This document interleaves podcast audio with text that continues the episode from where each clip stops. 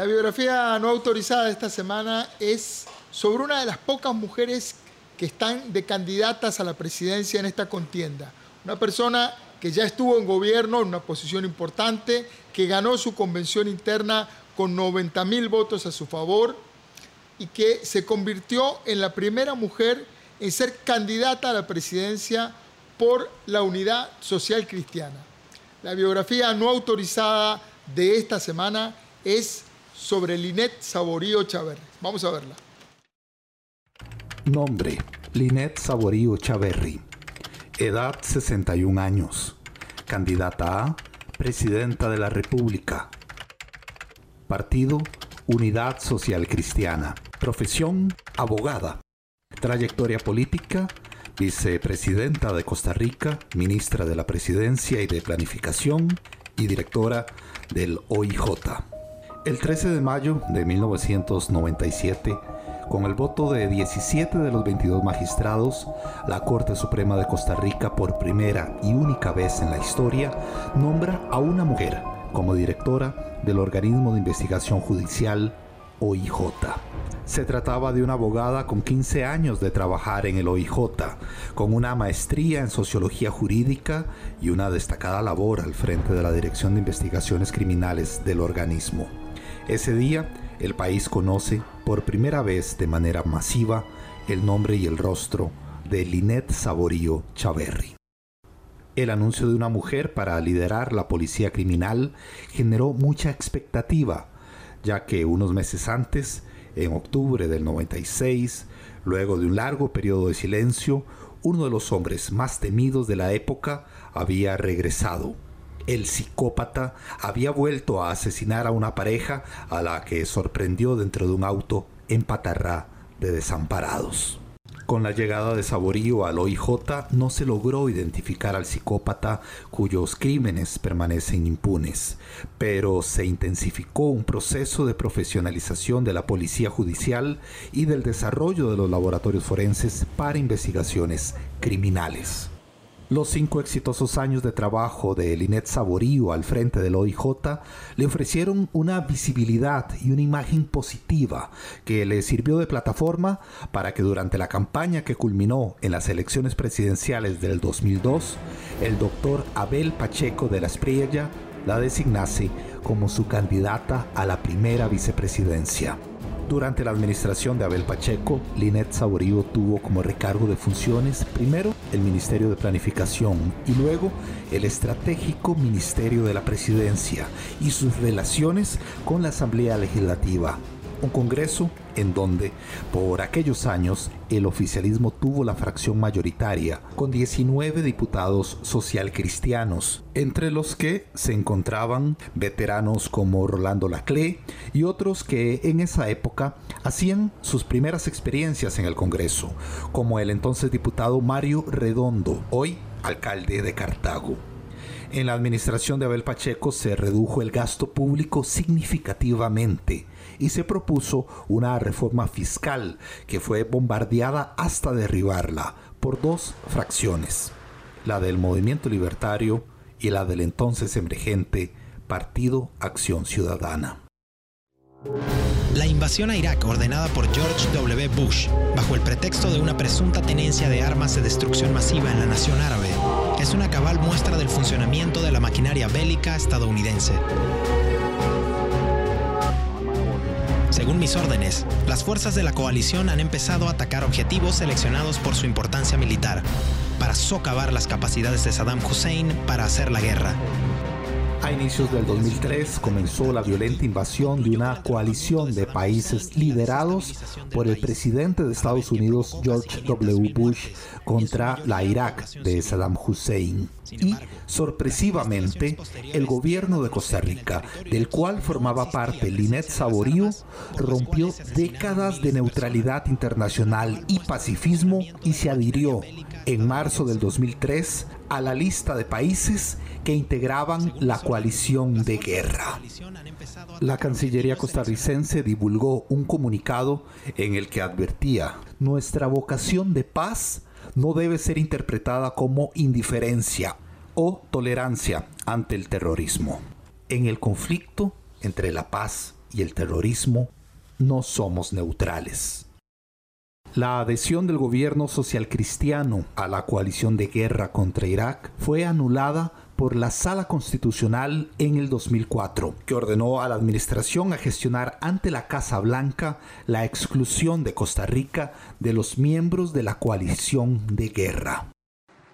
Las últimas imágenes públicas de Linet Saborío fueron las del 8 de mayo del 2006, cuando la administración llegaba a su fin en medio de un escándalo por el nombramiento una semana antes de Roger Carvajal, esposo de la entonces vicepresidenta Linet Saborío, como gerente de Radiográfica Costarricense por tiempo indefinido. El caso se conoció popularmente como La Piñata. Luego de esa fecha, Linet Saborío mantuvo un silencio de 12 años sobre los asuntos públicos de Costa Rica, hasta que en la pasada campaña electoral le dio su apoyo al candidato ultraconservador Fabricio Alvarado. En el interín laboró hasta el 17 de marzo pasado como jefa de despacho de la actual diputada Shirley Díaz. Ahora, el inicio de una nueva aventura política comenzó de manera tormentosa cuando la actual diputada social cristiana María Inés Solís difundió un audio en donde el hoy candidato a diputado por el PUSC, Juan Carlos Hidalgo, aseguró durante una reunión partidaria en Pérez Celedón haber mantenido reuniones profundas y de varias horas con la hoy candidata, a quien caracterizaba como una mujer que no sabe dónde está parada Linet tiene cero interés en política pública, en política económica, o sea, nada de nada. Profundidad en ideas, cero. Y no solo es profundidad en ideas, interés siquiera en profundizar, ni lo entiende. Pese a las virulentas críticas del comienzo, Linet de la Trinidad Saborío Chaverri ganó la convención interna del Partido de Unidad Social Cristiana con el 55% de los sufragios y con 90.800 votos a su favor se convirtió en la primera mujer en ser candidata a la presidencia por el Partido Unidad Social Cristiana. esta es la biografía no autorizada de Linet Saborío y es en realidad todo el segmento una apuesta por la memoria. El valor de la memoria en política es fundamental. El valor de la memoria en general en las sociedades, en los pueblos. Recordar. No, no, la memoria no tiene carga. La gente hizo lo que hizo, se alió con quien se alió, se amigó con quien se amigó, se, desanimó, se desamigó con quien se quiso desamigar. Lo que hacemos en este segmento es recordar esa trayectoria. Vilma, el valor de la memoria. El valor de la memoria, sí. la, candidatura de Linet Saborío en realidad es un gran enigma, es decir, cómo ella emerge desde el despacho de la diputada Shirley Díaz eh, en ese momento de la fracción del Partido Unidad Social Cristiana, porque pocas semanas después de eso se separó de la unidad, eh, ¿cómo es que emerge esa candidatura? Pues es un enigma. Lo que está claro es que la misma Unidad Social Cristiana se resistía a que eh, la nominación recayera como se suponía que iba a recaer en Pedro Muñoz, que a la larga terminó mal parado en la, en la convención. Eh, pero lo cierto es que tanto la candidatura de ella es, eh, digamos, de suyo, eh, enigmática, como resulta ser de paradigmática la circunstancia del Partido Unidad Social Cristiana, que ha ido mutando, ¿verdad?, desde su gran caída de inicios de, de los 2000 hasta generar una serie de divisas, digo, de ahí emerge el partido Movimiento Libertario de Otto Guevara, que hoy dirige en la candidatura a Luis Alberto Cordero, ex liberacionista, eh, como eh, el, propio, el propio eh, Otto Guevara, que todavía está buscando una diputación y que ahora llama a quebrar el voto Llama a quebrar el voto, esas son las vallas que tiene puestas, y de ahí emerge nada más y nada menos que el republicano social cristiano del doctor Hernández, el partido Nuestro Pueblo, que es la casa que encuentra Rodolfo Pisa, que no encuentra la puerta abierta cuando regresa.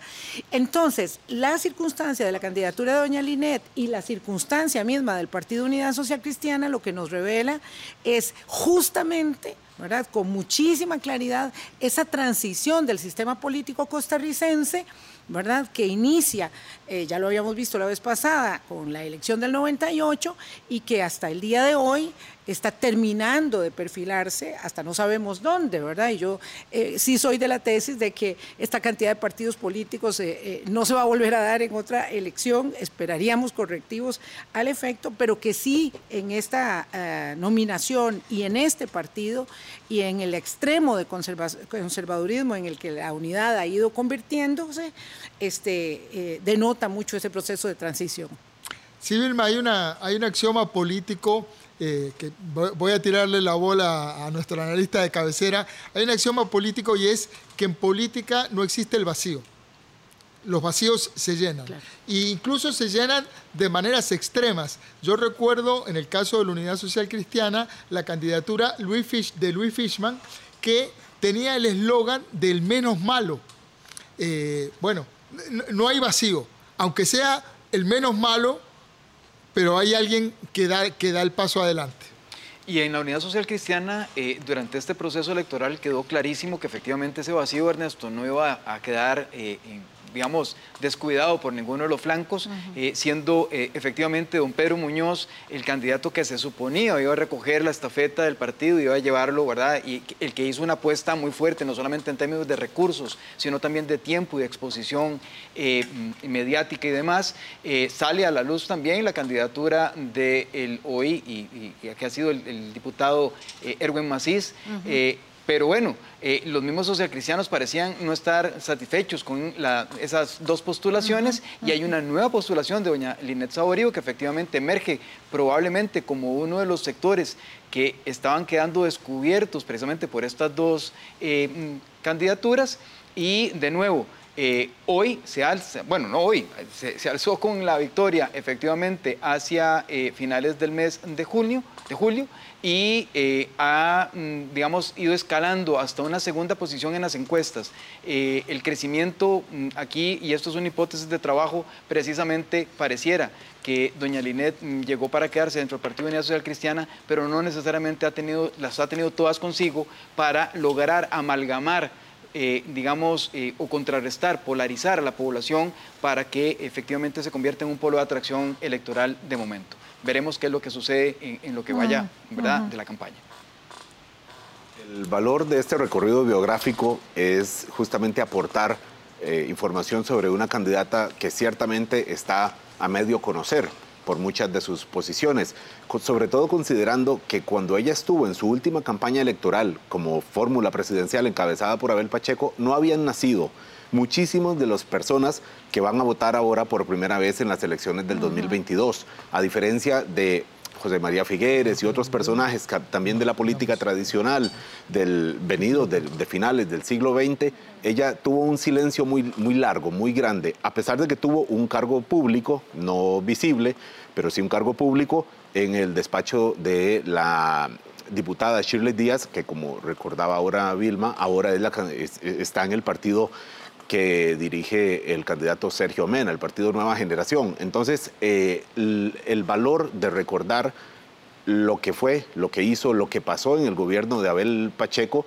eh, y por supuesto que el paso por el, organismo de investigación judicial, que es uno de los puntos eh, altos que menciona en su currículo en este momento la candidata presidencial de este partido. Así es, nosotros nos vamos a una pausa comercial y enseguida venimos con un mano a mano, una entrevista a fondo al hueso con Welmer Ramos.